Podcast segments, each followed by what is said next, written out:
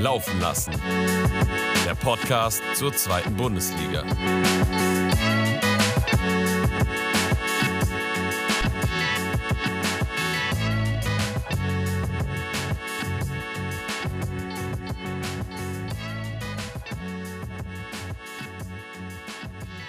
Einen wunderschönen guten Tag. Wir begrüßen euch zu einer neuen Folge Laufen lassen, der Podcast zur zweiten Bundesliga.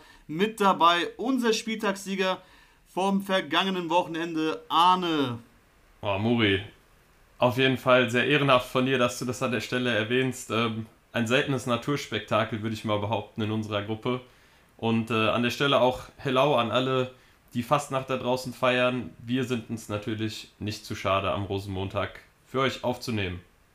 Auf gar keinen Fall. Und nicht zu schade ist auch übrigens unser nächster Kollege, der Domi. Servus, schönen guten Abend. Ich freue mich wieder hier zu sein. Ähm, eine kleine Sache am Rande, und zwar ist es heute eine Premiere.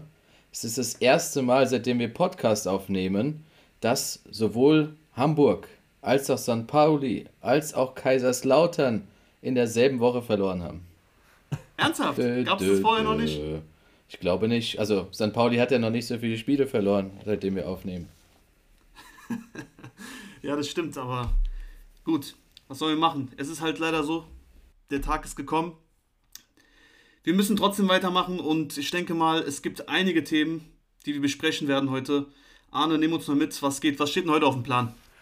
Auch du, wir fangen ganz normal an mit dem Spieltagsupdate. Danach gibt es natürlich wie immer den Newsflash, wo wir danach auch auf die Themen zu sprechen kommen und blicken danach noch auf den Spieltag hinaus. Aber ich würde sagen, wir fangen erstmal für alle Beteiligten an mit unserem ja, kurzen Spieltagsupdate. Ähm, wenn ihr nichts dagegen habt, übernehme ich das einfach mal an der Start Stelle. rein, Junge. Perfekt. Wir starten am Freitag mit der 18.30 Uhr Konferenz. Hamburger SV Hannover 96 3 zu 4. Auch Fahrradschlösser können das Hamburger Tor nicht verriegeln und die Rothosen bekommen einmal mehr zu Hause die Hütte eingeschossen. Im Gegenzug schießen die Hannoveraner zur, schließen die Hannoveraner zur Spitzengruppe auf. SVW in Wiesbaden, FC Nürnberg 1 zu 1. Dominante Klubberer können sich nicht belohnen und trennen sich mit effizienten Wiesbadenern unentschieden. Beide Mannschaften befinden sich damit weiterhin im gesicherten Mittelfeld.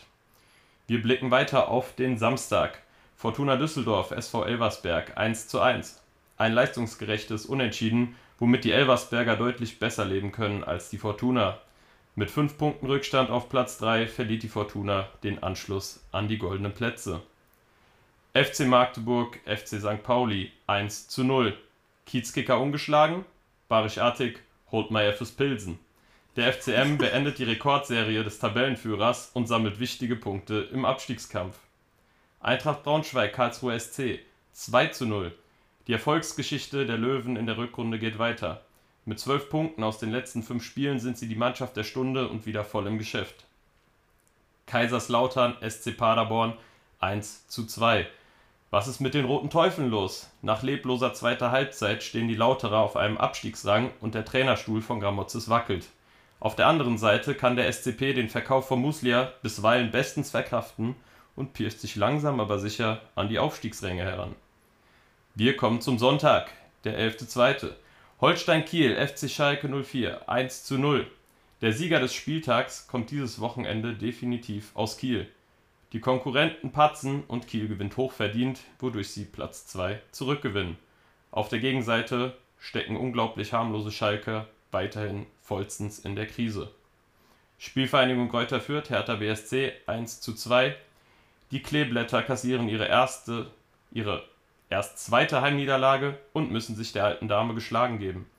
Federführend für den Sieg der Berliner sind toll getretene Standards und ein Marc-Oliver Kempf in Torjägerlaune. VfL Osnabrück, FC Hansa Rostock 0 zu 0.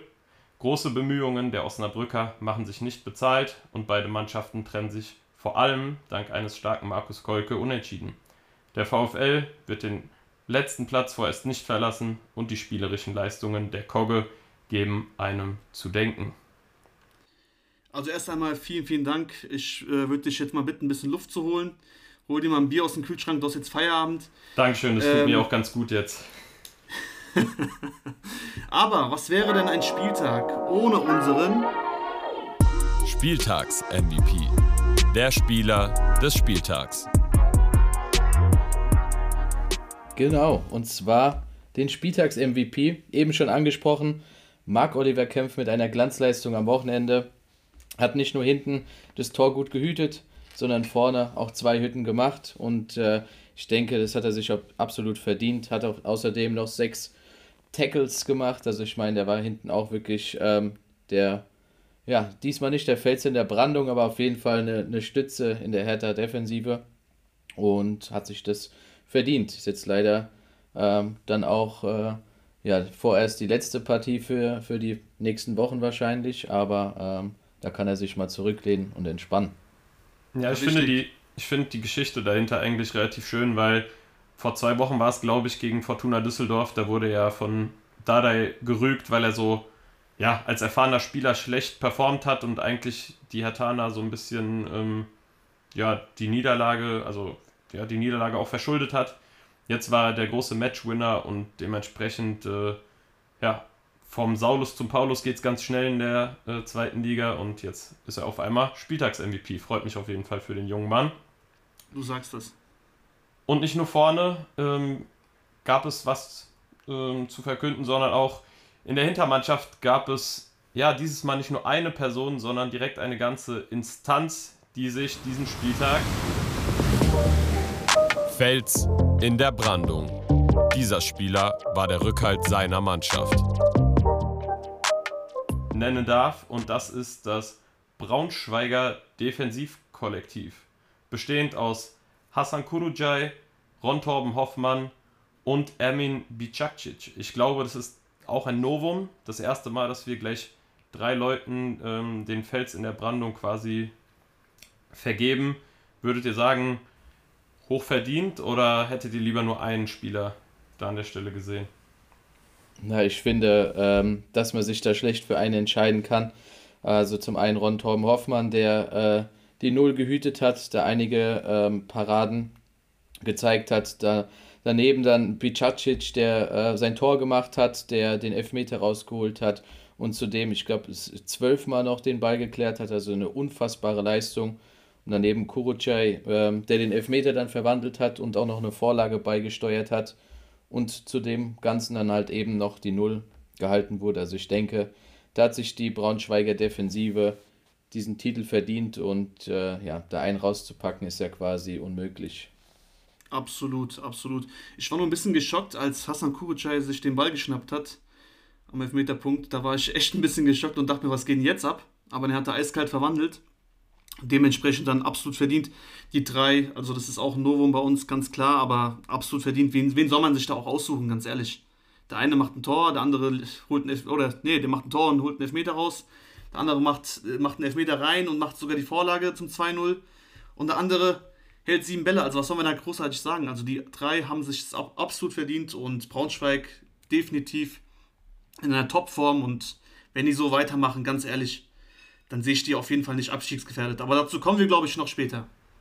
Ja, auf jeden Fall. Und bemerkenswert an der Stelle natürlich auch, dass es nicht irgendeine Mannschaft war, sondern der KSC, der ja auch in den letzten Wochen äh, unfassbar formstark äh, sich präsentiert hat und gerade offensiv auch viele gute Akzente gezeigt hat in Form von Banicek, von Matanovic äh, und Konsorten. Von daher großes Lob an der Stelle ähm, an die Braunschweiger Defensive. Und schön, dass wir diese Titel hier an der Stelle vergeben konnten. Und äh, was vergangen ist, ist vergangen, aber es gibt natürlich auch neueste Neuigkeiten. Deshalb kommen wir jetzt zu unserem Newsflash. Das Neueste aus der zweiten Bundesliga. Tommy, nimm uns doch mal mit. Ähm, klar, das Transferfenster ist mittlerweile geschlossen, aber einige Neuigkeiten gibt es ja dann doch zu verkünden, oder? Ja, auf jeden Fall. Und zwar ähm, hauptsächlich bei einer Mannschaft, und zwar Hannover 96. Ähm, da hat Max Besuschkow noch ähm, ja, seinen Weg zur Austria Klagenfurt gefunden. Eine Laie bis Saisonende. Also ich denke für, für alle Parteien die richtige Entscheidung, da ähm, ja, ihn nochmal zu verleihen, Spielpraxis zu geben, vielleicht sich mal wieder ein bisschen in Form zu bringen. Ähm, aber nicht der einzige Abgang. Und zwar verlässt auch Derek Köhn Hannover 96 in Richtung Galatasaray Istanbul, unserem Muri sein Lieblingsclub. Also ich denke, ähm, da ist Köhn schön aufgehoben, kann äh, unter der besten türkischen Mannschaft spielen und äh, ja, mal schauen. Also auf jeden Fall ein herber Verlust für Hannover, wobei man sagen muss, dass es am Wochenende da doch äh, relativ gut aufgefangen werden konnte schon.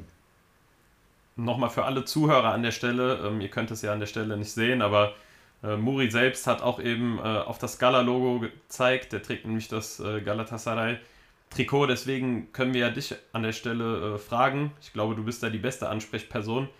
Freust du dich über den Transfer und glaubst du, der kann euch auch auf Anhieb weiterhelfen? Ja, Jungs, auf jeden Fall erstmal ähm, danke.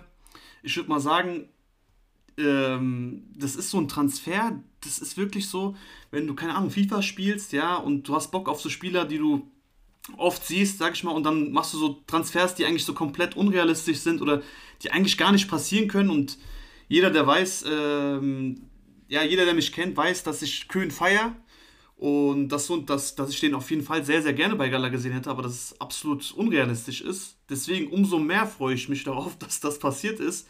Also erstmal danke an unsere Scouts und äh, vielen Dank an Hannover, dass es doch noch, dann doch noch geklappt hat.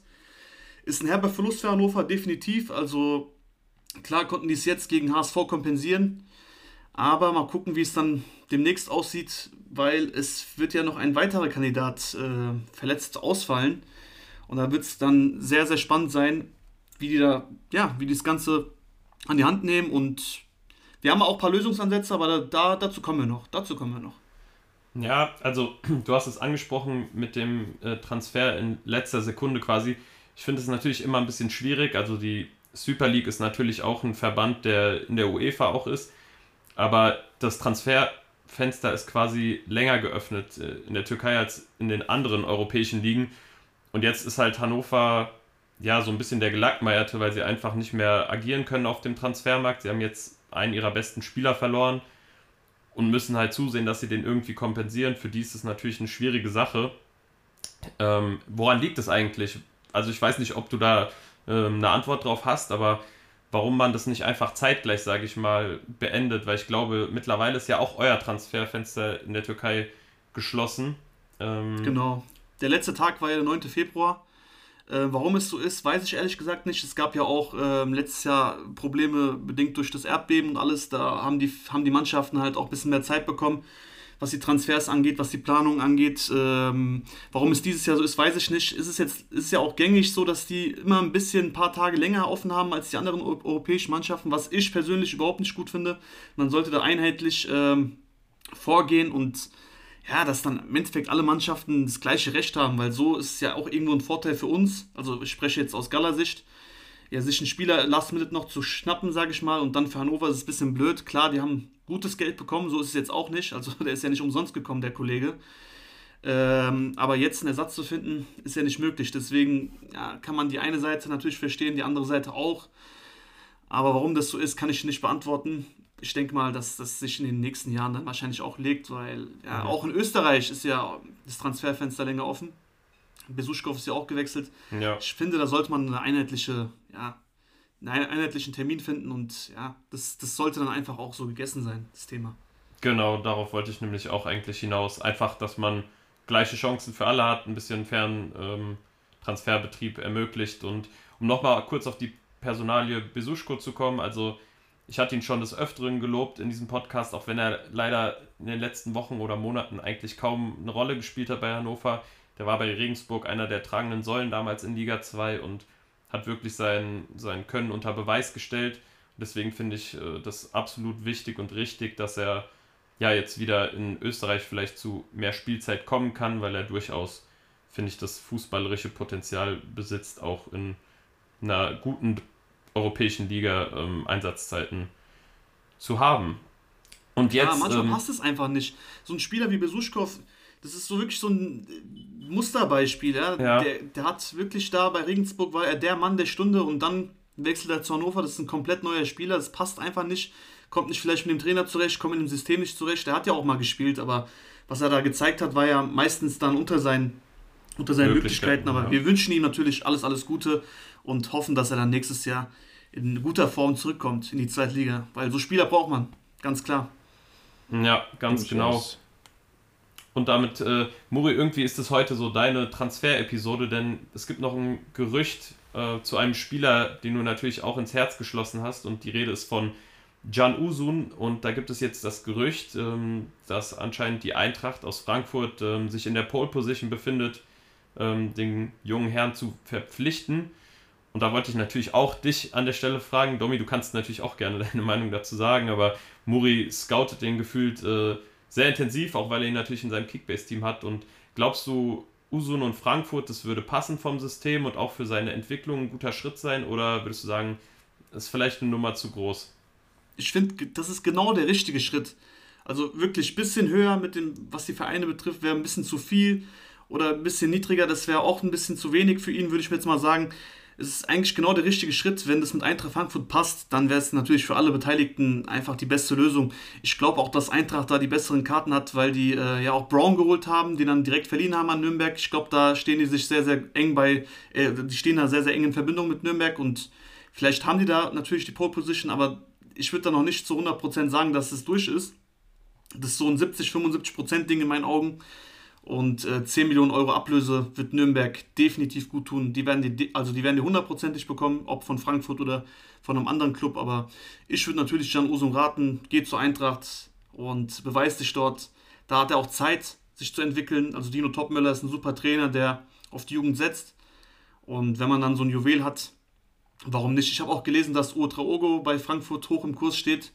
Also sie haben da einiges vor, haben ja auch gutes Geld jetzt durch den Kolumani-Transfer noch in der Hinterhand. Deswegen ist es alles schon wahrscheinlich. Aber wir halten euch auf dem Laufenden, wenn es offiziell wird. Und ich würde mal sagen, wenn ihr nichts mehr habt, ne, gut, ihr schüttelt beide den Kopf, das ist super. Dann kann uns ja der Dommy mal verkünden, was heute passiert ist.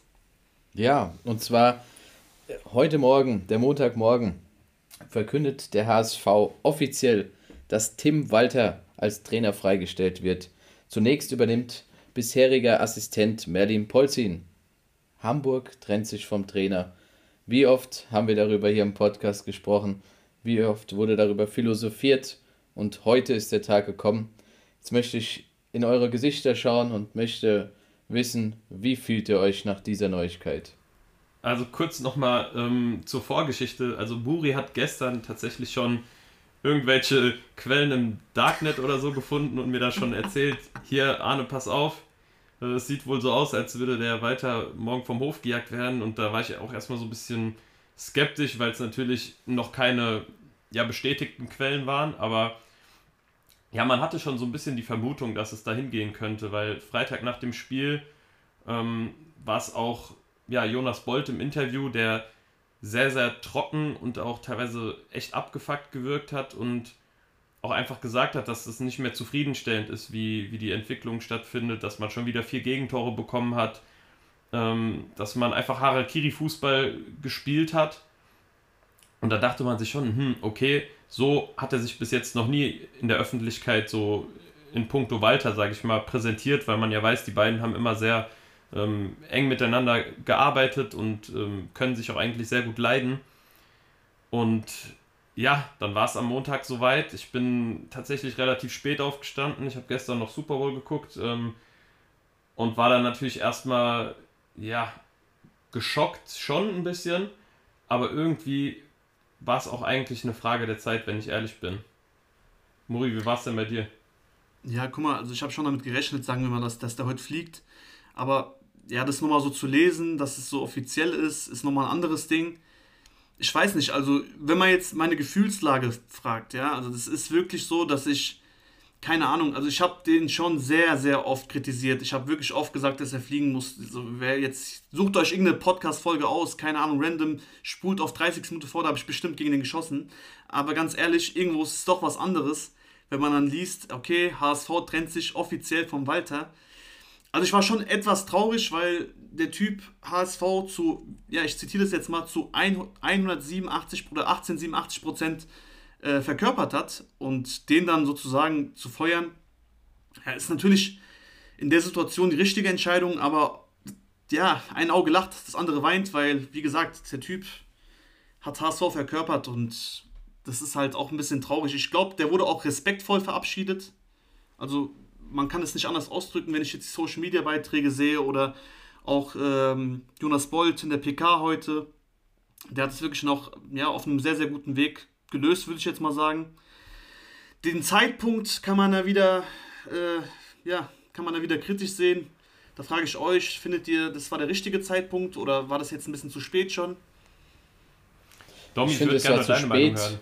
Ich finde, es war entweder zu spät oder es war zu früh. Also, ich finde, es, es war auf jeden Fall nicht der richtige Zeitpunkt irgendwie, weil du hast dich im Winter zusammengesetzt, ähm, hast über gewisse Dinge gesprochen, ähm, hast quasi ja, festgelegt, dass, ähm, dass man weiter das Vertrauen bekommt. Natürlich waren jetzt die, die letzten zwei Heimspiele sind blöd gelaufen, dass du da zweimal, ähm, zweimal vier Gegentore bekommst und verlierst, aber also im Endeffekt glaube ich, ist diese, diese Harmonie aus Walter und dem HSV, dieses, die, den ganzen Verein mitzuziehen, die ganzen Fans zu vereinen und mitzureißen, ähm, hat Walter ja schon extrem gut gemacht und ähm, ich, ich persönlich würde da auch schon die Mannschaft äußerst hinterfragen, wenn man zweimal zu Hause die PS nicht auf den Platz bringt. Ähm, von daher, also ich sehe es ein bisschen kritisch. Ich sehe auch ein bisschen kritisch die neue Trainersuche. Also ich finde es gut, dass man jetzt erstmal Polzin das Vertrauen schenkt und ich hoffe, dass es nicht nur für ein Wochenende ist. Ja, äh, ja das ist interessant, ja. Bevor wir jetzt aber schon zum, zum nächsten Trainer kommen, lass uns nochmal bei der Personalie Tim Walter bleiben, weil man natürlich auch Danke sagen muss für das, was er quasi hinterlässt. Also der hinterlässt jetzt keinen Scherbenhaufen in Hamburg, sondern wir haben eine Mannschaft, die absolut wettbewerbsfähig ist, die sehr geschlossen schon ist, die Fußball spielen kann, die auch, glaube ich, gut andere Systeme ähm, adaptieren kann. Die Fans und der Vorstand sind geeint. Das hatte man zu Beginn seiner Amtszeit noch nicht gehabt. Und ähm, es ist nicht so, als wäre alles falsch gelaufen.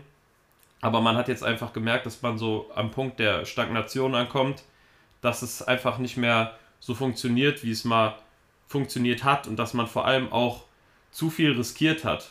Also oftmals hat man einfach zu viel riskiert. Man hat beispielsweise gegen Karlsruhe ähm, ja unbedingt auf Sieg spielen müssen, warum auch immer. Das war aber auch schon so gegen Kiel und jetzt war es am Wochenende wieder gegen Hannover. Es war immer dieser unbedingte Wille, jedes Spiel gewinnen zu müssen, wobei man auch manchmal einfach vielleicht auch ein Unentschieden hätte mitnehmen können, wie jetzt zum Beispiel gegen Kiel noch in der Hinrunde, ja.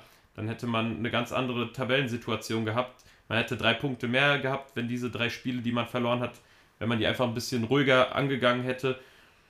Und dieser unbedingte Wille, gewinnen zu wollen und dieses vollkommene Selbstvertrauen spricht natürlich auf der einen Seite für den Walter, aber hat auf der anderen Seite auch oft dazu geführt, dass einfach Spieler sich zu viel zugetraut haben, individuelle Fehler gemacht haben und dann letzten Endes auch Punkte verschenkt wurden. Deswegen glaube ich, war es der logische Schritt, dass man gesagt hat, okay, der Abstieg ist so stark gefährdet durch diese inkonstanten Leistungen, dass man jetzt einfach diese Reißleine ziehen muss. Ja, absolut richtig. Du hast es sehr, sehr gut zusammengefasst. Also mehr kann man jetzt auch nicht mehr über die Personal Tim Walter sagen. Das ist ähm, wirklich ja, ein Schock für alle. Aber ähm, Domi, du hast es ja schon angesprochen. Ähm, Assistent Merlin Polzin wird ja am Samstag dann gegen Rostock äh, in der Rolle als Cheftrainer ja, den HSV begleiten dürfen. Die Frage ist, ob er darüber hinaus noch weiter bleibt oder ob, ja, also ich, ich habe jetzt von Jonas Bolt natürlich gehört, dass er definitiv im Trainerteam weiterhin verfügbar sein wird. Aber ob ein neuer Trainer kommt, das ist noch nicht zu 100% klar. Aber es werden Gespräche jetzt in den nächsten Tagen definitiv laufen. Wenn wir irgendwas hören sollten, wenn irgendeine Breaking News kommt, natürlich checkt unseren Instagram-Kanal ab. Da halten wir euch immer auf dem Laufenden. Und ähm, ja, ansonsten vielleicht auch in der nächsten Podcast-Folge verkünden wir einen neuen Trainer. Ich bin gespannt. Es gibt ja einige Namen, die momentan hoch im Kurs stehen. Zum einen Steffen Baumgart. Ich würde euch da erstmal wirklich von Personale zu Personale fragen, ähm, was ihr von dem, ja, von dem Wechsel dann halten würdet. Ob ihr das sinnvoll findet oder ob ihr sagt, nee, ganz ehrlich, das bringt dann auch nichts mehr. Also, wir fangen mal an mit der ersten Personalie, Steffen Baumgart. Also persönlich äh, vom, vom Charakter her ein sehr, sehr feiner Kerl. Also ich feiere diese Mentalität, ob es jetzt vom, vom Fußball her wirklich das Richtige für Hamburg ist, das weiß ich jetzt nicht so genau. Also das äh, wage ich irgendwie so ein bisschen zu bezweifeln. Das ist so mir so ein bisschen zu hoch gehypt, das ganze Baumgart-Thema, als dass er der Heiland ist und da alles äh, jetzt komplett umkrempelt. Ähm, weiß nicht, wie Arne die Personalie sieht, aber da bin ich irgendwie ein bisschen skeptisch tatsächlich. Ja, also Steffen Baumgart durchaus ein harter Hund, würde ich es einfach mal ähm, betiteln.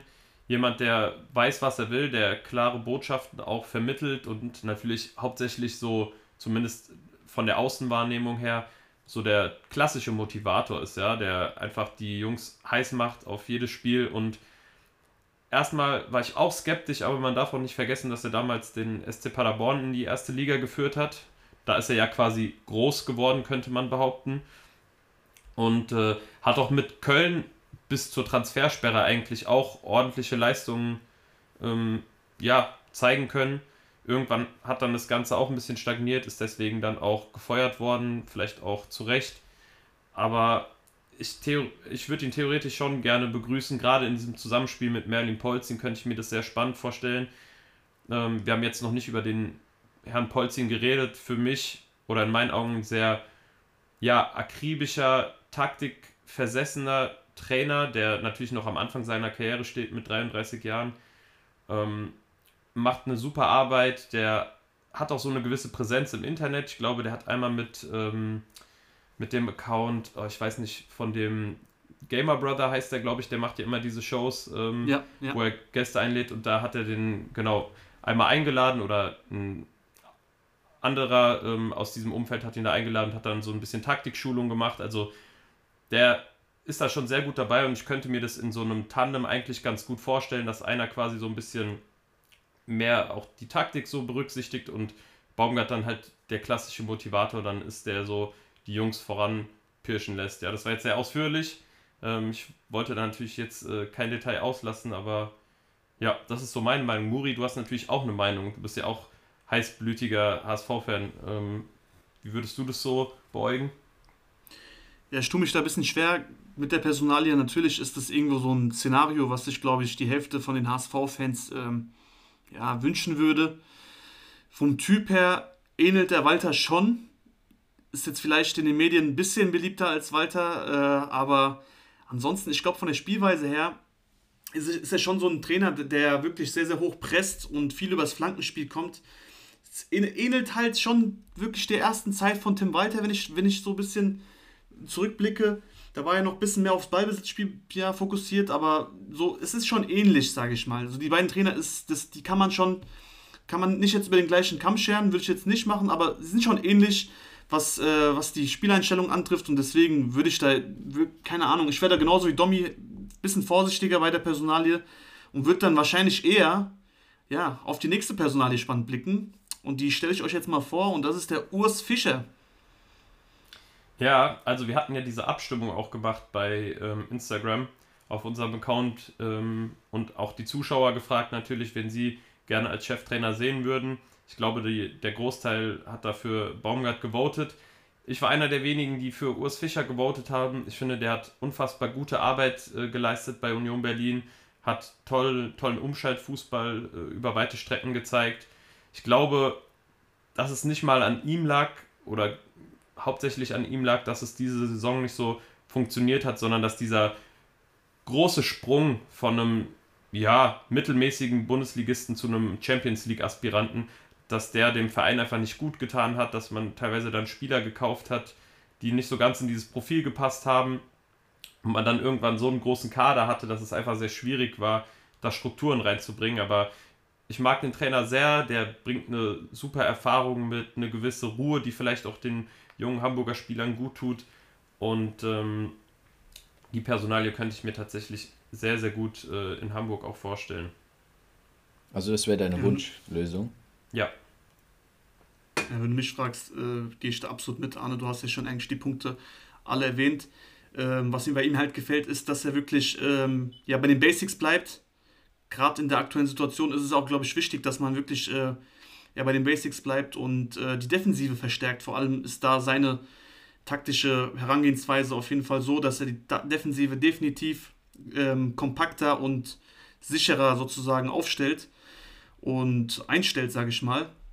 Und dementsprechend wird, glaube ich, so ein Urs Fischer in so einer Situation sehr, sehr weiterhelfen. Aber es ist natürlich nicht so realistisch. Man muss auch ein bisschen realistisch bleiben. Es gibt Namen, die im Raum stehen, die ich auch für unrealistisch halte. Ich, wenn ich jetzt an Raphael Vicky denke von BSC Young Boys Bern, der momentan auf dem ersten Platz steht äh, mit seiner Mannschaft und ja, auf CL-Kurs ist, macht es irgendwo wenig Sinn, dass der wahrscheinlich dann zu HSV kommt. Aber sein Name ist auch gefallen. Deswegen müssen wir ihn auch mal ganz kurz ansprechen. Und da würde ich auch mal wissen, was, was, was, was würdet ihr davon halten? Also ich kann hier ganz schnell mal ein Update geben. Das ist von 17.49 Uhr.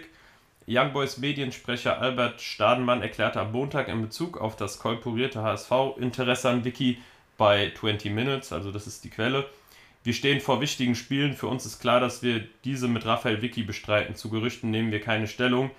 Das klingt ja schon mal sehr stark danach, dass sie natürlich weiter an ihm festhalten wollen, was ja auch logisch ist. Also der kann mit Young Boys Bern Meister werden, der kann Champions League spielen, eventuell nächste Saison und kann dort seinen nächsten Karriereschritt gehen. Natürlich wäre das ein denkbares Szenario, auch weil er ja ehemaliger HSV-Spieler ist, aber ob man jetzt, sage ich mal, aus so einer komfortablen Trainersituation in so ein Haifischbecken geschmissen werden möchte, weil die Anspruchshaltung nach wie vor sehr hoch ist beim HSV.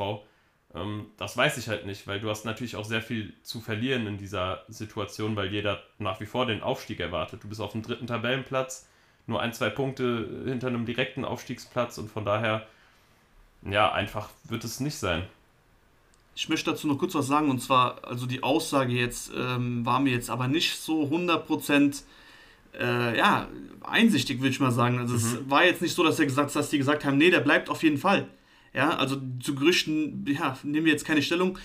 Hat jetzt nicht allzu viel zu heißen. Klar möchten sie mit dem Trainer in die nächsten Spiele gehen, aber ob das dann im Endeffekt so wird, ist eine andere Frage, weil sein Vertrag läuft auch im Sommer aus. Und wenn man da ein gutes Angebot bekommt, sage ich mal jetzt von HSV-Seiten, ja, was, äh, was dem Trainer auf jeden Fall gefallen würde, könnte ich mir schon vorstellen, dass aus so einer unrealistischen Sache dann doch schnell äh, ja, etwas mehr Realismus reinkommt und dass es dann anscheinend vielleicht doch passieren kann. Aber es ist wirklich noch alles, es steht alles noch in den Sternen. Wenn, wir können jetzt noch weitere Namen nennen, Stefan Kunz, André Breitenreiter, die hatten wir aber schon in den Friedhelm vorherigen Podcasts angesprochen. Friedhelm Funkel, der steht da auch äh, hoch im Kurs, was die, was die Medien betrifft. Aber ähm, ja, also für mich am wahrscheinlichsten noch Steffen Baumgart oder Raphael Vicky. Einer von den beiden.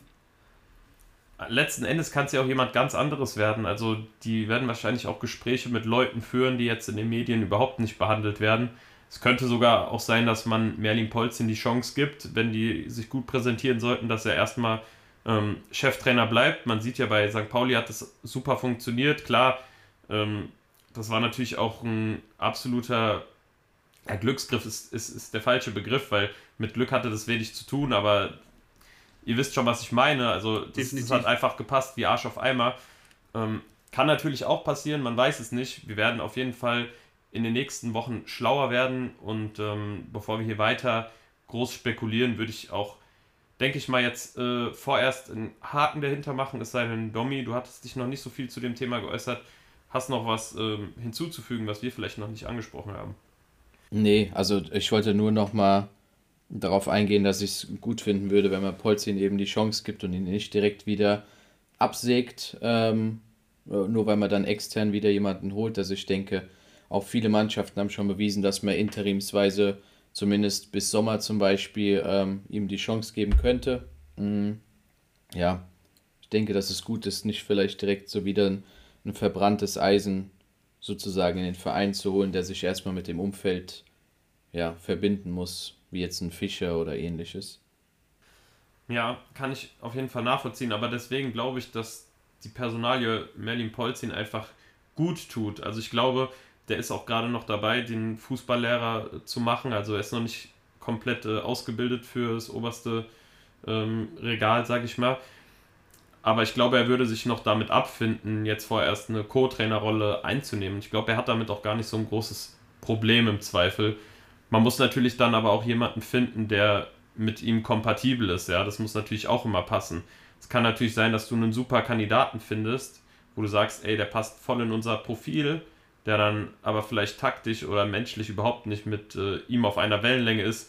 Das könnte dann natürlich auch interne Probleme geben. Das sollte ja, man insbesondere, weil die meisten, die meisten Trainer doch eh ihr Assistententeam schon mitbringen in der Regel. Von daher ähm, ja, muss man da auf jeden Fall mal schauen. Aber ich denke, das Thema ähm, der nächsten HSV-Trainer können wir an der Stelle ähm, abhaken, falls ihr da nicht noch ähm, ja, weitere Punkte jetzt gerade auf der Zunge liegen habt. Passt. Sieht so ja. aus, genau, perfekt. Ähm, ja, also vom HSV können wir ja dann ähm, zum nächsten Hamburger Team kommen. Und zwar dem FC St. Pauli. Ähm, ja, ihr habt euch gefragt, warum der Tom nicht dabei ist. Ähm, Pauli hat verloren, deswegen äh, macht er hier den kleinen Drückeberger. nee, natürlich nicht. Ähm, ist bestimmt noch schön am Feiern. Ähm, ja, wie die Magdeburger. Wie die Magdeburger am letzten Spieltag. Denn, ähm, ja, wie wir es schon thematisiert haben, ist die Serie von St. Pauli gerissen. Da stelle ich euch jetzt die Frage, ist es nur ein kleiner Kratzer in der Krone oder Grund zur Besorgnis? Was meint ihr? Also das ist auf jeden Fall mal eine sehr, sehr gute Frage, aber ich kann die, glaube ich, ganz einfach und trocken beantworten und würde sagen, ersteres, definitiv nur ein Kratzer in der Krone. Also man muss auch mal wirklich sagen, das war überhaupt nicht das Spiel von St. Pauli. Also sie hatten einen sehr, sehr schlechten Tag. Denen ist wirklich nichts gelungen. In der ersten Halbzeit ging da noch etwas mehr, würde ich behaupten, aber in der zweiten Halbzeit ging das Spiel komplett an die Magdeburger. Also die haben da wirklich sehr, sehr hoch gepresst die komplett verunsichert, eine Chance nach der anderen gehabt und irgendwann muss es halt klingeln. Also man muss auch mal ein bisschen Kritik jetzt aussprechen an, äh, an den Torhüter von St. Pauli, Vasil oder Vasili, ich weiß nicht, wie man den genau ausspricht. Ist auch egal, im Endeffekt äh, hat er sich da äh, ja, nicht so gut präsentiert. Mit einem üblen Bock, würde ich mal sagen, die den Magdeburgern das 1-0 beschenkt oder beschert. Ja, und Artig ist dann ja glücklicher am Ende des Tages, hat den Ball dann eingenickt und ja, die Magdeburger zum verdienten Sieg geschossen. Magdeburg war für mich die überlegendere Mannschaft, die bessere Mannschaft und auch die abgezocktere Mannschaft. Das war einfach nicht das Spiel von St. Pauli. Ich kann mir nicht vorstellen, dass es so bei denen jetzt weitergeht. Also klar, ähm, kann es jetzt sein, dass sie vielleicht jetzt das nächste Spiel ja, vielleicht ein bisschen verunsicherter auf, äh, auftreten, aber ich glaube, im Laufe des Spiels werden die dann wieder ja, ihre Routine finden und dann das Spiel gewinnen. Also ich mache mir da überhaupt keinen Kopf. Da stimme ich dir zu. Mhm, denke ich auch. Hat mich jetzt nur ein bisschen an, an Darmstadt letzte Saison erinnert. War es nicht auch, dass sie so eine ihre lange Serie hatten? Natürlich jetzt nicht wie St. Pauli dieses Jahr, aber es war schon, dass die ähm, weite Teile der Saison relativ souverän waren und dann zumindest so einen ja, leichten Dämpfer hatten, was dann im Endeffekt aber trotz alledem dazu geführt hat, dass sie in der ersten Liga oder in die erste Liga aufgestiegen sind. Ich weiß nicht, Arne, hast du zu der, ähm, zu der Thematik auch noch ähm, eine Meinung? Aber ich denke, wir sind uns da relativ einig, dass wir, dass der FC St. Pauli jetzt nicht ähm, ja, komplett einbricht. Nee, bedroht sind die auf gar keinen Fall. Einen kleinen Kratzer in der Krone kann sich jeder mal erlauben. Die sind immer noch das Nonplusultra in der Liga. Und man muss ja auch sagen, es war abzusehen. Irgendwann passiert sowas halt einfach mal. Du kannst ein gutes Spiel machen und verlieren, du kannst aber auch mal ein mittelmäßiges Spiel machen ähm, und verlieren. Das sowas passiert. Das gehört zum Fußball dazu. Das ist alles ein Prozess. Klar, die sind natürlich auch unglückliche im Pokal rausgeflogen. Nach 90 Minuten wäre das aber auch nur ein Unentschieden gewesen. Und jetzt haben sie halt mal nach 90 Minuten null Punkte. Das ist einfach so. Aber die Magdeburger haben auch wirklich sehr, sehr gut gespielt. Also da muss man auch mal ein Lob aussprechen. Sowohl defensiv kompakt, wo sie auch natürlich Schwierigkeiten hatten in den äh, letzten Wochen, als auch dann natürlich die Coolness vorm Tor bewahrt. Klar, das Tor wurde so ein bisschen hergeschenkt, aber ja, du musst dann auch trotzdem das Tor machen. Das haben sie getan und haben dann auch verdient gewonnen, auf jeden Fall. Ich glaube aber nicht, dass das jetzt irgendwie Grund äh, zur Besorgnis ist. Und äh, man wird es, wie Muri schon gesagt hat, nächste Woche dann zu Hause wieder gegen Braunschweig sehen. Ja, dass sie einfach so auftreten werden, wie man es einfach gewohnt ist und dass sie auch, ja, im Notfall, sage ich mal, nicht wie der HSV dann auf Teufel komm raus immer auf Sieg spielen, sondern St. Pauli hat auch einige Unentschieden diese Saison mitgenommen, was im Endeffekt auch irgendwo Erfolgsrezept ist, ja, die, die, ähm, erzwingen, sage ich mal nicht, sondern die spielen einfach noch mit einer gewissen Coolness und mit ein bisschen mehr ähm, ja, Intelligenz und nicht so komplett drauf los und wir müssen jetzt äh, auf Teufel komm raus drei Punkte holen. Ja, durchaus. Ich meine, im Endeffekt hat das Spiel, äh, wurde durch einen individuellen Fehler jetzt entschieden. Hätte auch genauso gut dann vielleicht 0-0 ausgehen können, obwohl Pauli einen schlechten Tag erwischt. Also von daher, ähm, ja, ich denke, ähm, das Thema können wir auch vorerst schließen. Ähm, vielleicht öffnen wir es nächste Woche wieder, wer weiß schon. Braunschweig ist gut in Form. Scherning ähm, leistet sehr, sehr gute Arbeit, das muss man an der Stelle auch nochmal betonen. Ähm, aber ja, wir können zum nächsten Thema des vergangenen Spieltags kommen. Meiner Meinung nach ein sehr, sehr großes Thema, ähm, was auch fast dazu geführt hätte, dass Tim Walter vielleicht seinen, seinen Platz nicht räumen muss. Und zwar ähm, Hannover hat ordentlich protestiert im Spiel und ähm, ja, wie bestimmt alle mitbekommen haben, wurden da einige Plakate hochgehoben ähm, mit einem Fadenkreuz drauf und ähm, ja, dem Gesicht von, vom Herr Kind. Und ähm, ja, wie seht ihr das Ganze? Findet ihr es gut, dass ähm, man eben so einen Protest macht und ähm, in dem Falle dann auch ja, nicht einknickt? Oder findet ihr es dann doch schon ein bisschen drüber, die, die ganze Thematik? Arne. Ähm, ja, ich habe mich ja auch schon so ein bisschen des Öfteren über Martin Kind beschwert und ihn auch schon, sage ich mal, stark kritisiert. Es ist halt immer eine Frage, wie man das Ganze macht. Also du hast jetzt dieses Fadenkreuz-Plakat hochgehalten. Ich glaube, damals war es mit Dietmar Hopp ähm, das gleiche, wo das die Dortmund-Fans gemacht haben, wo, glaube ich, auch das Spiel kurz vorm äh, Abbruch bevorstand. Ähm, ich finde es schwierig, weil ich mir beim besten Willen nicht vorstellen kann, dass irgendjemand von den Hannover-Fans sozusagen den Mann wirklich tot sehen will. Ich glaube, die Botschaft, die sie damit ähm, vermitteln wollen, ist eher die, dass du einfach damit ausdrücken willst, der Verein funktioniert nicht mit dieser Person und wir können nicht als geeinter Verein weiter fungieren, wenn dieser Mann dabei ist.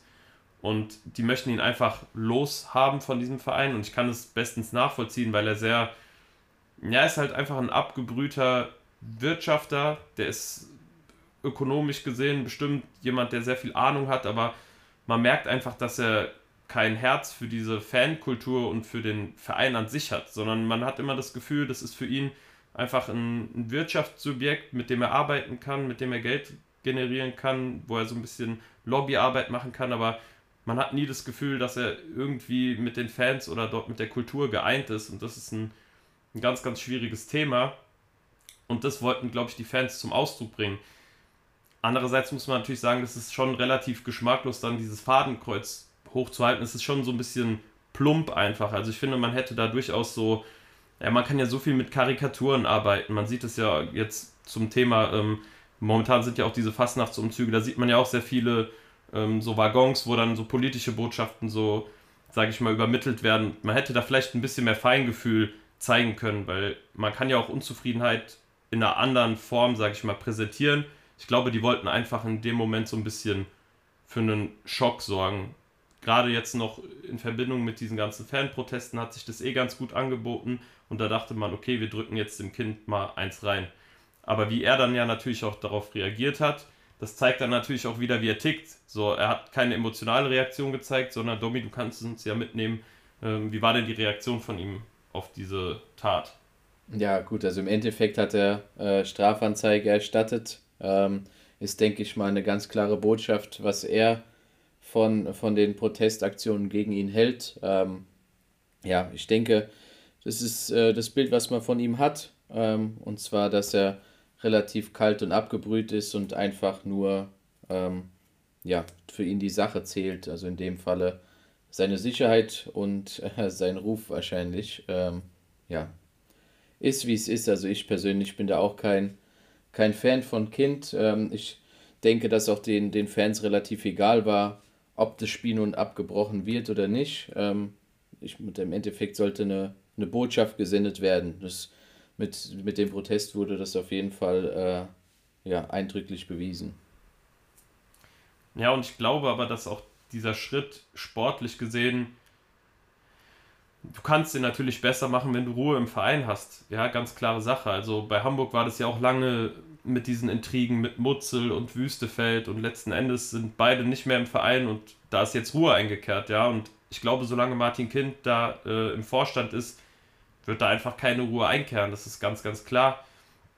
Und das hindert dich natürlich auch so ein bisschen daran, intern Ruhe zu bekommen, ruhig zu arbeiten und auch irgendwie ja, die Mannschaft und die Fans zu vereinen. Und das ist natürlich dann nochmal ein Drahtseilakt, das Ganze zu schaffen als Trainer mit diesem ganzen Drumherum, da irgendwie noch einen klaren Kopf oder einen kühlen Kopf äh, zu bewahren. Hannover, holt euch Tim Walter. nee, also ich kann mich da wirklich absolut nur anschließen. Das ist äh, irgendwo unterste Schublade. Ja, also man versteht die Fans, klar, aber ob die Aktion jetzt wirklich nötig war, sei jetzt mal ein bisschen dahingestellt. Äh, ich glaube, keiner mag es, sein Gesicht auf dem Fadenkreuz zu sehen. Deswegen äh, verstehe ich da Kind teilweise. Boah, Strafanzeige weiß ich jetzt nicht. Also muss auch nicht sein, ganz ehrlich. Aber ich würde mal sagen, zu dem Thema haben wir jetzt genug gesagt. Wenn ihr nichts mehr habt, würde ich jetzt mal sagen, oder würde ich mal fragen, was geht eigentlich im Abstiegskampf, meine lieben Damen und Herren? Also, wir können ja mal kurz auf die Tabelle blicken. Und zwar befindet sich auf dem 17. Platz Hansa Rostock mit 21 Punkten, Kaiserslautern auf dem 16. mit 21, Braunschweig auf den 15. Platz und somit sicher vor dem Abstieg mit 23 Punkten oder vorerst, sagen wir es so. Und Schalke auf dem 14. Platz mit 23 Punkten. Ich nehme mal jetzt wen nicht mit hinzu, vielleicht nächste Woche. Aber ja, wir bleiben jetzt noch bei den vier Mannschaften. Und da würde ich erstmal fragen, ja, wir fangen mal unten an. Hansa Rostock hat sich einen neuen Trainer geholt, Selim Begovic. Äh, ja, sind jetzt einigermaßen so lala in die Rückrunde gestartet, würde ich jetzt mal behaupten. Wie seht ihr das Ganze bei denen? Ähm, habt ihr da noch irgendwie Hoffnung, dass sie da irgendwie das Ruder umreißen können? Oder meint ihr, der bleib, die bleiben dort, wo sie sind und schaffen es nicht mehr über den 17. Tabellenplatz hinaus? Jetzt ja. langfristig gesehen bis ans Ende. Wir brauchen jetzt nicht über die nächsten zwei, drei Wochen zu sprechen. Also man muss ganz ehrlich sagen, dass, ähm, dass so dieser gewünschte Trainereffekt dort auf jeden Fall ausgeblieben ist. Natürlich hast du das Spiel gegen Elversberg gewonnen, aber ich finde so eine Leistung wie am Wochenende in Osnabrück zeigt einfach, dass, ähm, ja, dass Rostock da auf jeden Fall äh, bis Saisonende höchstwahrscheinlich wirklich noch ähm, ja, zu kämpfen hat. Also wenn man sich alleine die Statistik anguckt, hatte Osnabrück fast 70% Ballbesitz und knapp 26 Schüsse ähm, aufs Tor der, oder nicht aufs Tor, äh, 26 Schüsse zu sieben äh, Torschüsse von, von Rostock. Also es zeigt einfach nur, wie wenig mehr im Spiel war und gegen den Letztplatzierten, ähm, ja, da einfach äh, absolut dominiert wurde. Also da denke ich, dass bei den Rostocker Fans auch der, das Hinterteil auf, der, auf Grundeis geht momentan. Ja, Hansa Rostock ist für mich momentan vielleicht so das Sorgenkind äh, in der zweiten Liga. Also klar, der VfL auf dem letzten Platz mit zwölf Punkten ist momentan eigentlich komplett raus. Ich glaube, da sind wir uns alle einig. Die hätten unbedingt äh, drei Punkte holen müssen am Wochenende, aber die waren ja nicht weit davon entfernt, wie du schon gesagt hast, Domi. Also man hatte nicht das Gefühl, dass äh, Osnabrück der 18. war und äh, Hansa Rostock der 17., sondern eher andersrum jetzt von der Spielanlage. Und das ist schon sehr erschreckend, weil man auch eigentlich keine neue spielerische Note im Vergleich jetzt zu Alois Schwarz sieht. Ähm, Selim Begovic, klar, der hat bei ähm, Jan Regensburg jetzt auch nicht den geilsten Offensivfußball gezeigt, aber es hat irgendwie funktioniert. Aber ich glaube eben, das lag dann auch daran, dass er einfach eine Identifikationsfigur war, dass sie nochmal mit ein bisschen mehr Herzblut an die Sache rangegangen sind. Und selbst das vermisse ich leider Gottes momentan so ein bisschen bei Rostock. Also der Einzige, der wirklich unfassbar geil gespielt hat und durchaus auch äh, der Fels in der Brandung hätte sein können, war Kapitän Markus Kolke. Aber ansonsten war das für mich, ja, es war ein absoluter Reinfall und ich wäre richtig angefressen als Rostock-Fan, wenn ich da irgendwie ähm, eine vier Stunden oder drei Stunden Auswärtsfahrt getätigt hätte, nur mir dann so eine, sorry, Scheiße anzugucken. Ja, ganz klar. Also die haben jetzt aus den ähm, vier Rückrundenspiele vier Punkte geholt, ein Punkt pro Spiel, ähm, ist einer mehr als bei Lautern oder einer mehr als bei Schalke immerhin, wenn man das jetzt mal so im Vergleich sieht. Aber ich meine, du hast gegen Osnabrück gespielt, wo du eigentlich mit drei Punkten ja, als Sieger vom Platz gehen musst. Und dann hast du noch, ähm, lass mich jetzt nicht lügen, die haben noch gegen Elversberg gespielt zu Hause. Das sind jetzt die beiden Aufsteiger. Im Endeffekt waren es auf Papier die schwächsten Gegner, auch wenn Elversberg eine super Rolle spielt jetzt in dieser Saison. Ähm, ja, also ich sehe überhaupt keine Weiterentwicklung bei der Mannschaft. Ich kann mich da eigentlich nur anschließen. Und dementsprechend ist es halt ein bisschen traurig für die Rostocker, für die Rostocker Fans, weil da Hoffnungen jetzt noch großartig zu haben, ja, das wird ein bisschen schwierig. Aber genauso gut äh, wird es ja auch dann ja, schwierig, auch bei Kaiserslautern irgendwo Hoffnung zu haben. Weil ja, die Leistungen sind momentan natürlich unter aller Sau. Klar, im Pokal hat man sich irgendwo durchgesetzt gegen Hertha BSC. Das war eine ja, Top-Leistung. Verdientermaßen steht ja auch im Halbfinale. Aber ja, außer das Spiel jetzt gegen Schalke zu Hause, konnten die ja wirklich nicht überzeugen. Also das war spielerisch eigentlich mager. Oder was sagst du, Domi? Bevor Domi jetzt äh, einen riesen Monolog hält, nur ein Punkt. Ich glaube, das Pokalspiel ist auch der einzige Grund, warum Dimitrios Gramotzes noch an der Seitenlinie sitzt. Und jetzt bitte, Domi, Film ab. Ja, danke, danke, danke. Ähm, also ich, grundsätzlich hast du recht, Mori. Ähm, ich fand, äh, das Einzige, wo ich dir widersprechen muss, ist, also die erste Halbzeit am Wochenende fand ich tatsächlich spielerisch mit ähm, die beste Saisonleistung tatsächlich. Also ähm, es war schon wirklich Bombe, was da abgeliefert wurde. Also Paderborn war wirklich so verunsichert und so wenig im Spiel. Ähm, war halt dann quasi der Fehler, dass man nicht vorher ein bisschen den Sack zugemacht hat, vielleicht noch das zweite oder dritte Tor geschossen hat und ähm, dann wird kurz nach der Halbzeit äh, einmal komplett rotiert wie im Hallenfußball. Ähm, Ache, Ritter und äh, Tetschi werden ausgewechselt. Ache war auf jeden Fall äußerst angefressen, dass er runter musste, ähm, was für mich auch zeigt, dass eben diese Auswechslung keine verletzungsbedingte war. Mhm. Ja, Gramozis ist, also sein Stuhl wackelt auf jeden Fall. Ich warte stündlich auf die Meldung, ähm, von, Einmeldung von Kicker, aber glaube Bist tatsächlich, du neidisch dass auf er, uns?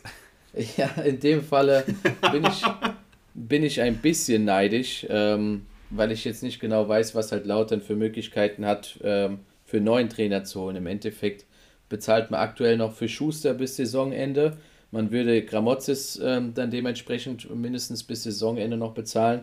Heißt, dann hätte man drei Trainer, die auf der Gehaltsliste stehen. Also ich glaube tatsächlich, dass es der einzige Grund ist, warum äh, Hängen da aktuell vielleicht noch ein bisschen hängen lässt. Domi, ich habe mal eine Frage. Ähm, ich weiß es jetzt nicht aus dem FF, aber ist Ache fest bei euch oder ist er nur geliehen? Äh, Ache ist fest bei uns.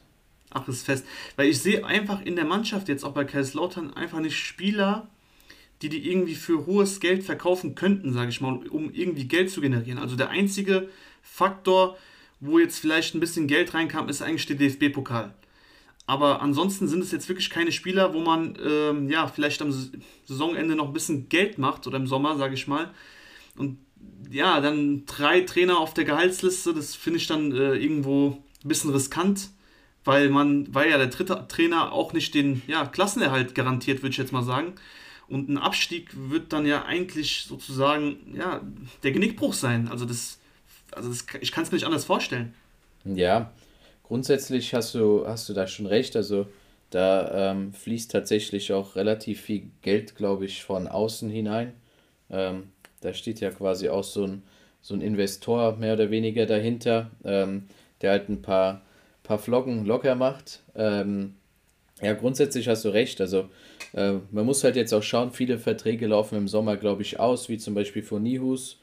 Ähm, das sind Spieler, mit denen man Geld machen kann, wenn man sie nicht ablösefrei gehen lässt. Also von daher muss man auf jeden Fall schauen. Ich bin ein bisschen, bisschen skeptisch in der aktuellen Situation.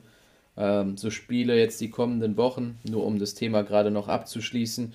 Ich finde, dass die nächsten vier Wochen die entscheidenden sein werden spielst in Nürnberg, zu Hause gegen Karlsruhe, in Rostock und zu Hause gegen Osnabrück. In diesem Spiel musst du punkten, ansonsten ähm, bringt dir der DFB-Pokal auch nichts. Zwei Fragen kurz an dich. Einmal, äh, glaubst du, dass Grabotzes noch über diese vier Spiele, sag ich mal, Zeit bekommt? Und die andere Frage ist, Frank Ronstadt wurde ja relativ früh ausgewechselt ähm, und durch John, äh, John Zimmer ersetzt. Ähm, mhm. Ist das eine längere Verletzung oder kann Ronstadt wieder spielen? Weil ich finde, Ronstadt macht es echt gut bei Kaiserslautern und ja, Zimmer im Gegenzug hat bis jetzt die Saison noch nicht so glänzen können. Ja, also ähm, ich habe noch bisher noch nichts gehört, dass, ähm, dass Ronstadt irgendwie langfristig verletzt ist. Das bedeutet für mich, dass er es nicht ist. Also in der Regel ist ja dann montags so eine Untersuchung, vielleicht ein MRT oder sowas. Ähm, also ich hoffe und denke, dass er am Wochenende wieder spielt. Wie du sagst, ist ein Riesenfaktor im Lautra-Spiel. Und ähm, ich denke tatsächlich, dass Gramozis das Spiel gegen Nürnberg bekommt. Ähm, wenn man das Spiel halt jetzt zum Beispiel gewinnen sollte, dann verlängert sich halt wieder diese, diese Frist, sage ich jetzt mal. Ob das halt der richtige Weg ist, weiß ich auch nicht. Also persönlich muss ich ganz ehrlich sagen, dass man schleunigst schauen sollte, dass man einen neuen Trainer bekommt, unabhängig von den Ergebnissen der nächsten vier Spiele. Wobei ich das auch irgendwie schwierig finde, ja. Also es ist halt immer die Frage, wer traut sich das, ja. Du mhm. musst einen Traditionsverein irgendwie aus dem Schlamassel holen, da ist unfassbar viel Druck dabei.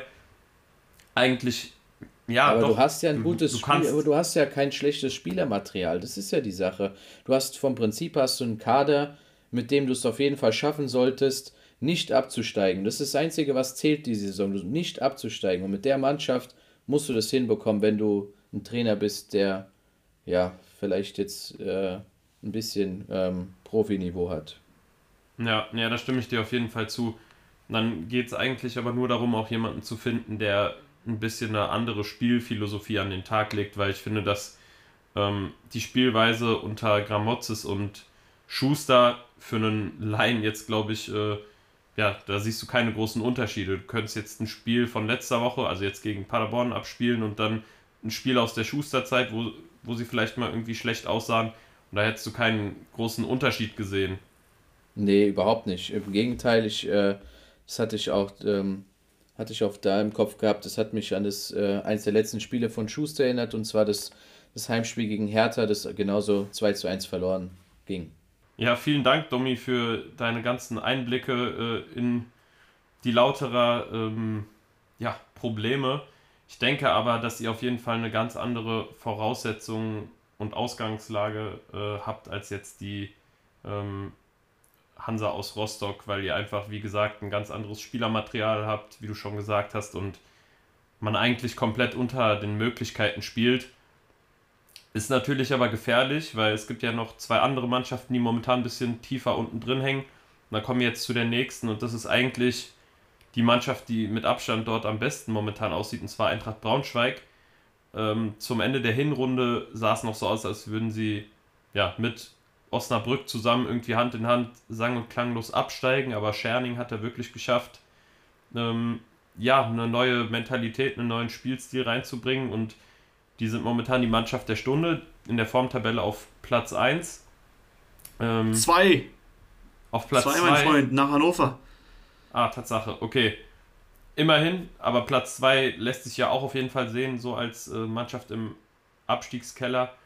Und ähm, ich persönlich glaube nicht, dass die was mit dem Abstieg zu tun haben werden. Ich sehe nicht, dass die jetzt irgendwie nochmal in so ein Loch fallen, weil das sieht einfach nach gutem Fußball aus. Das sind nicht einfach nur Spiele, wo du drei Punkte holst, weil du irgendwie hinten mauerst und schön umschaltest, sondern das hat alles Hand und Fuß. Aber ähm, vielleicht seht ihr das ja ganz anders als ich.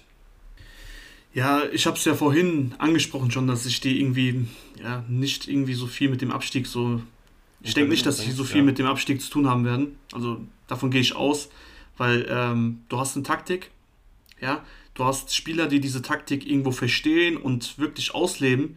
Dann hast du hinten Ermin Bicakcic, der irgendwie so viel Mentalität ausstrahlt und wirklich so das Tor mit aller Liebe verteidigen möchte. Und davon gehe ich aus, dass die dann bis zum bitteren Ende wirklich um jeden Punkt kämpfen werden. Und es wird definitiv ein paar Spiele geben, die sie weiterhin noch gewinnen werden, weil die wissen jetzt, wie es geht. Und da spielt auch eine Form wirklich eine verdammt wichtige Rolle. Und wenn du jetzt aus den letzten vier Spielen drei gewinnst, kann ich, mich, kann, kann ich mir einfach nicht beim besten Willen vorstellen, dass du die nächsten vier Spiele, ja, sag ich mal, nicht mindestens eins oder zwei Spiele auch noch gewinnst oder vielleicht Punkte holst, sag ich mal. Und es geht die ganze Zeit so weiter. Und äh, ja, wenn ich das jetzt mit Schalke vergleiche, worüber wir jetzt auch nochmal gleich sprechen, sehe ich die sogar noch ein bisschen sicherer. Ehrlich gesagt. Da hast du grundsätzlich recht, ähm, weil bei Schalke einfach viel mehr Druck auf dem Kessel ist. Ich persönlich mhm. hoffe, also ich, ich würde Braunschweig gerne nächste Saison weiter in der zweiten Liga sehen. Deswegen hoffe ich, dass man einfach nicht vergisst, ähm, dass man trotz alledem noch relativ tief im Abstiegskampf ist, weil ist nach wie vor zwei Punkte auf Rostock, also den direkten Abstiegsplatz sind. Ähm, ihr habt recht, wenn die Form so gehalten wird oder zumindest die Mentalität, dann werden die Punkte, zumindest ein paar, werden nach wie vor dazukommen. Und ähm, ja, also ich würde es jetzt nicht so sagen, dass die nichts mehr mit dem Abstieg zu tun haben, aber ähm, am Ende des Tages denke ich, dass sie sich äh, retten können. Da stellt sich mir die Frage, wenn sich Braunschweig rettet, ähm, und Kaiserslautern natürlich hoffentlich auch. Ähm, wer wandert denn dann noch tiefer in den Abstiegskeller? Meint ihr, dass Schalke da zum Beispiel der Verein sein könnte? Ähm, ja, tatsächlich schon. Also, ähm, Muri, ich weiß nicht, welche Formtabelle du dir angeguckt hast. Also von den letzten fünf Spielen. Ah, du nimmst fünf Spiele, ich nehme ja. die Rückrundenspiele. Kinder hat sich ah, okay. erledigt. Okay. Also ich habe jetzt nur die letzten fünf Spiele angeguckt. Braunschweig, die spielen geilen Fußball, die können vor allem auch auf einmal wieder Tore schießen. Die waren ja so offensiv schwach vor allem. Dieses Mauern, das konnten sie eigentlich ganz gut schon über die ganze Saison hinweg. Klar, das war auch so ein bisschen die Handschrift von, ähm, von Jens Hertel und zuvor auch von. Oh, jetzt komme ich gerade nicht auf den Namen. Äh, letzte Saison der Cheftrainer auf jeden Fall. Der hat ja auch so Defensivfußball aufspielen lassen, wo man einfach tief gestanden hat. Und jetzt mit Daniel Scherning kriegst du halt nochmal ja, so eine andere Komponente mit rein und ich glaube, das ergänzt sich ganz gut. Deswegen sehe ich Braunschweig nicht auf einem direkten Abstiegsplatz oder indirekten Abstiegsplatz. Und leider Gottes, wenn es nicht doch noch irgendwie wen erwischen sollte, weil hm, die vielleicht irgendwie ein bisschen Pech haben sollten, dann muss es ja fast zwangsläufig Schalke erwischen. Und so unrealistisch sehe ich das irgendwie gar nicht, weil ja, wir wissen ganz genau, wie das da abläuft. Also, wenn nicht der HSV Druck hat in der zweiten Liga, dann auf jeden Fall Schalke 04. Jeder hat mit dem Wiederaufstieg irgendwo gerechnet und jetzt stehen die halt da unten drin. Und ich glaube, das ist eigentlich das allergrößte Problem, dass sie sich überhaupt nicht in so einer Situation jemals gesehen haben. Und auch wieder die Leistung gegen Kiel, also bei aller Liebe, aber das war ja gar nichts. Also das war an Harmlosigkeit nicht zu überbieten. Das war in der zweiten Halbzeit, glaube ich, irgendwie nicht ein, ein gefährlicher Schuss aufs Tor oder so. Und so kannst du dich doch nicht präsentieren. Also die haben ja eigentlich Spielermaterial, ähnlich wie Kaiserslautern, auch eigentlich sogar noch besseres, wenn man, wenn man ehrlich ist, als Bundesliga-Absteiger. Aber es kommt auf dem Platz überhaupt nichts an. Und unter Reis hat es Anfang, äh, Anfang der Saison nicht geklappt. Jetzt hast du, wie gesagt, Karel Gerards geholt aus Belgien auch sicherlich ein mutiger Schritt, jemand, der der deutschen Sprache nicht mächtig ist, der so ein bisschen ja immer dolmetschen muss, der vielleicht die Spieler dann auch dementsprechend nicht so äh, packen kann. Und der hat vielleicht Ahnung von, von Taktik und der hat eine Spielidee, aber ich glaube, er kann es vielleicht auch nicht so emotional rüberbringen. Und das brauchst du halt auch irgendwie im Abstiegskampf. Jemand, der dich da auch heiß drauf macht, jedes Spiel drei Punkte zu holen und für, für den Verein halt einfach durch die Hölle zu gehen, wenn es sein muss. Ja, da gebe ich dir absolut recht. Was ich oh, kritisch finde, nein, es tut mir leid, dass ich dir ins Wort falle, das hat mir auf der, der Zunge gebrannt. Äh, Arne, du hattest es mit dem Spielermaterial angesprochen.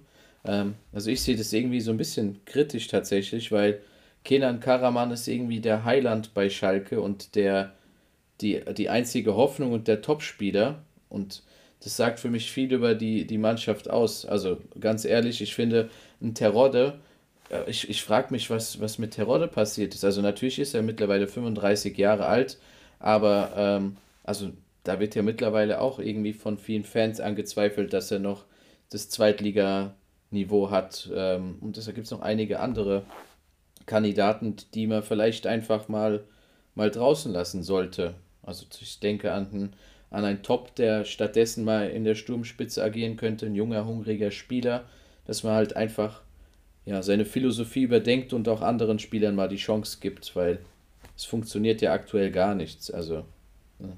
eine Sache habe ich noch, tut mir leid, und zwar wurde Soppy ja verpflichtet. Ähm, bei Soppy heißt es ja auch erst, dass er ein paar Wochen Spiel, ähm, also erst in ein paar Wochen einsatzfähig sein soll angeblich. Da frage ich mich auch, was die Kaderplanung im, im Winter gemacht hat tatsächlich.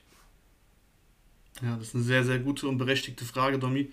Ähm, ja, auch bei Chulinov war es ja so, dass, also, dass ich ja am Anfang gemeint habe beim Transfer, dass er noch nicht jemand ist, der direkt auf Anhieb helfen kann. Hat er direkt äh, gegen Lautern getroffen, etc. Hat dann das nächste Spiel Stamm gespielt.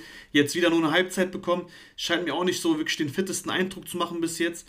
Und da muss man sich schon die Frage stellen, was ist im Winter passiert? Du brauchst Spieler, die dich irgendwo ja, direkt unterstützen, sage ich mal. Und die, ja, die Spieler hast du einfach nicht geholt. Und wenn ich das jetzt mal ganz klar zusammenfassen muss, warum, also ich wollte eigentlich noch auf den Punkt bei dir eingehen, Domi, aber in der Zwischenzeit haben wir über andere Sachen gesprochen, wegen Braunschweig. Äh, das Ding ist, dass Braunschweig schon Wochen vorher diesen Abstiegskampf angenommen hat. Ja, und das ist der entscheidende Faktor. Also die sind schon direkt mental da.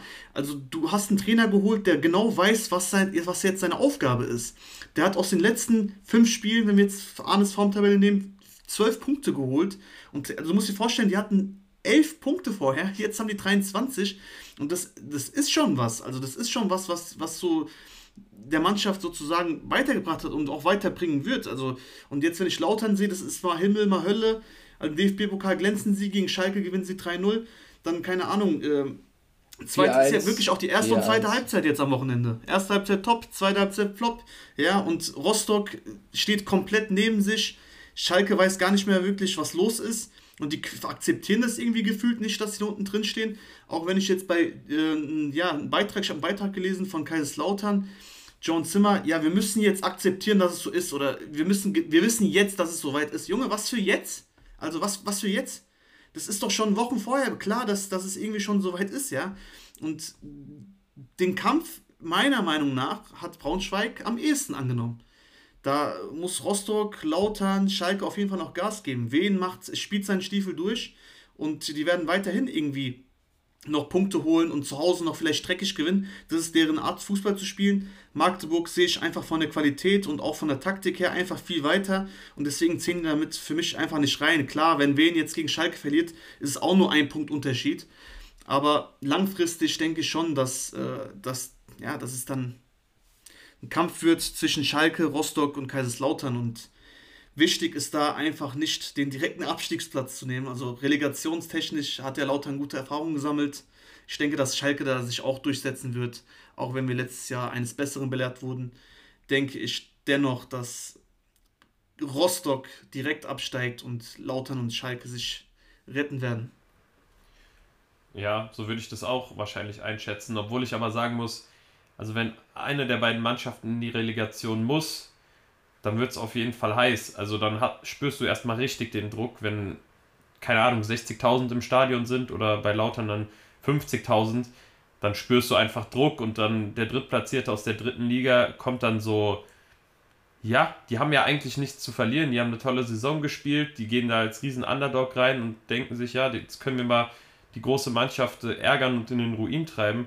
Deswegen boah, sollte jede Mannschaft da unten zusehen, dass sie nicht auf den äh, 16. Platz müssen. Also ich glaube, am ehesten würde Braunschweig so eine Situation noch meistern können auf Platz 16, weil, ja, du hast es schon gesagt, Muri, die haben ab Spieltag 1 gewusst, wir machen oder wir werden im Abstiegskampf sein und werden um jeden Punkt kämpfen müssen, genauso wie die Wiener. Deswegen haben sie auch so viele Punkte, weil die einfach jedes Spiel Gas geben, weil die die Zweikämpfe annehmen und nicht irgendwie nach fünf bis zehn Spieltagen noch mit so einer gewissen Arroganz, sage ich mal, vielleicht an die Sache rangegangen sind. Ja, wir sind der große ähm, FC Schalke 04, uns wird schon nichts passieren. Und jetzt, ja, stehst du halt doof da. Ähm, Domi, du hattest nochmal die Sache mit dem Kader angesprochen. Bist du jetzt so quasi grundsätzlich der Meinung, dass der Kader vielleicht von außen besser angesehen wird, als er ist? Oder habe ich das falsch verstanden? Du meinst den Schalker Kader oder laut? Ja, genau.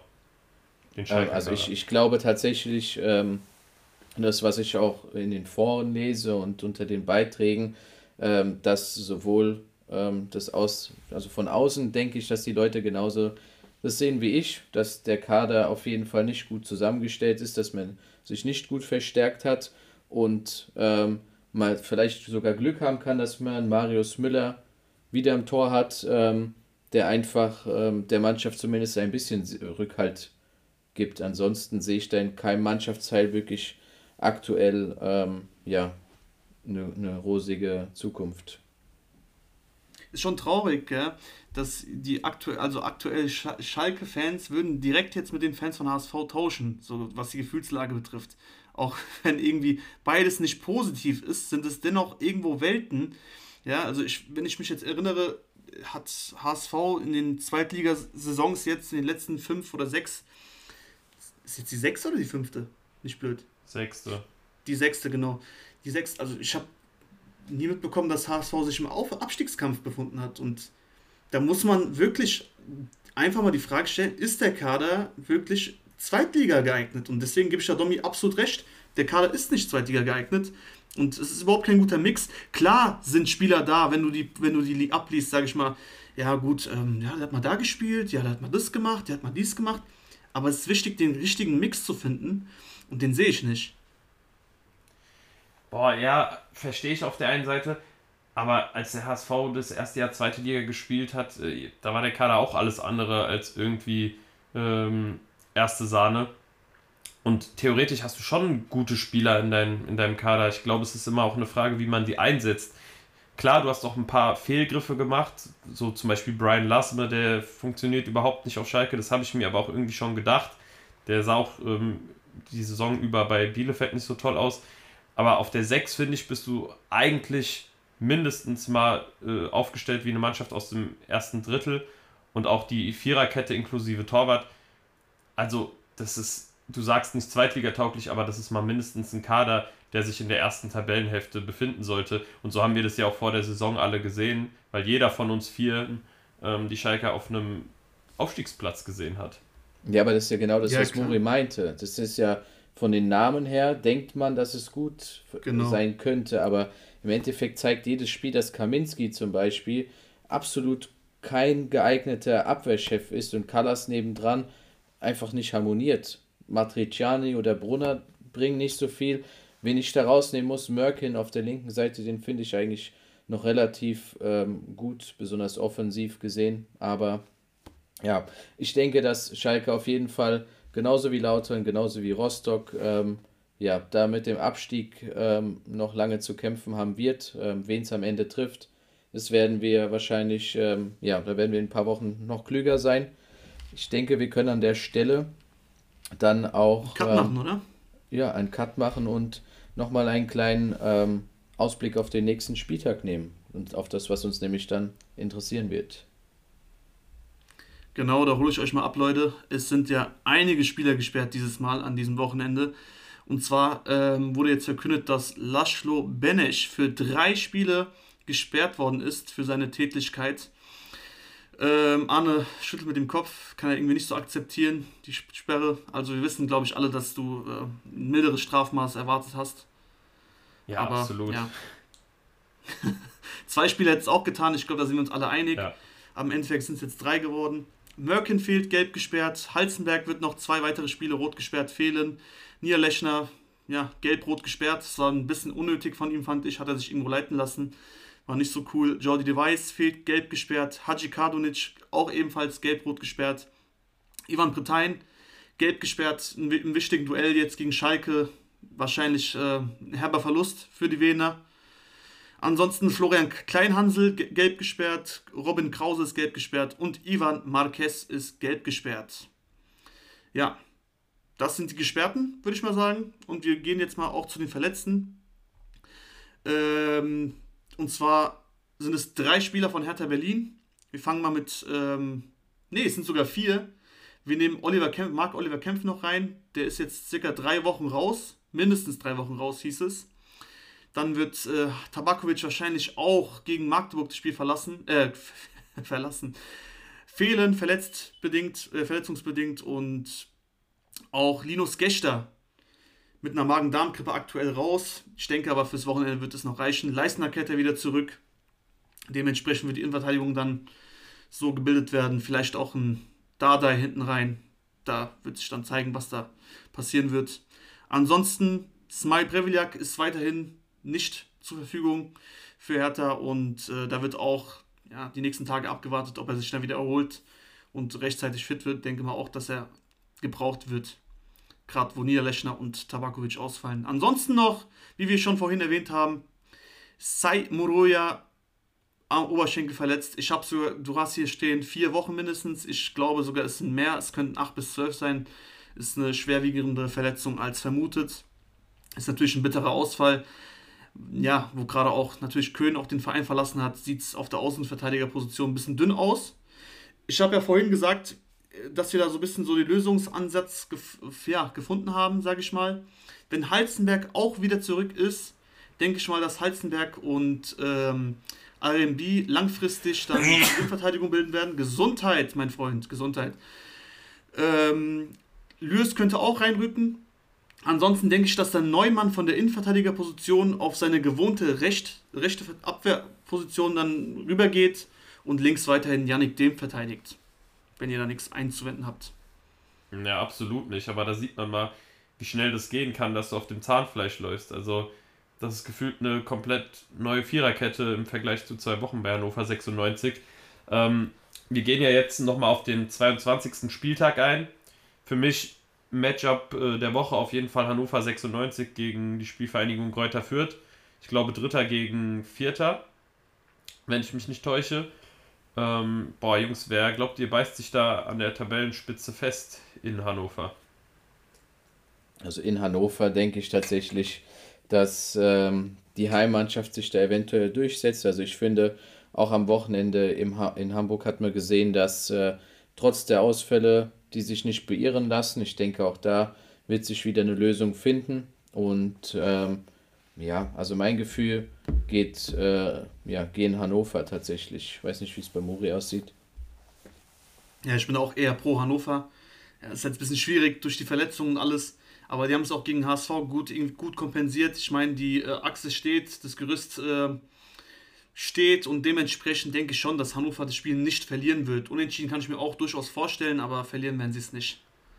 Ja, Jetzt fangen wir nochmal dich an, ne? Ja, unentschieden wäre ich wahrscheinlich auch dabei oder glaube tatsächlich sogar, dass die Fürther das machen, einfach aufgrund, aufgrund dessen, dass jetzt Moroja auch noch ausfällt. Also die Außenverteidigung, ja, es wird eine ganz schwierige Thematik. Ähm, klar, dem kannst du sowohl rechts als auch links spielen lassen, aber dann ist die Frage, wer macht den anderen Außenverteidiger jetzt so namentechnisch wüsste ich gar nicht, wer den da ersetzen soll.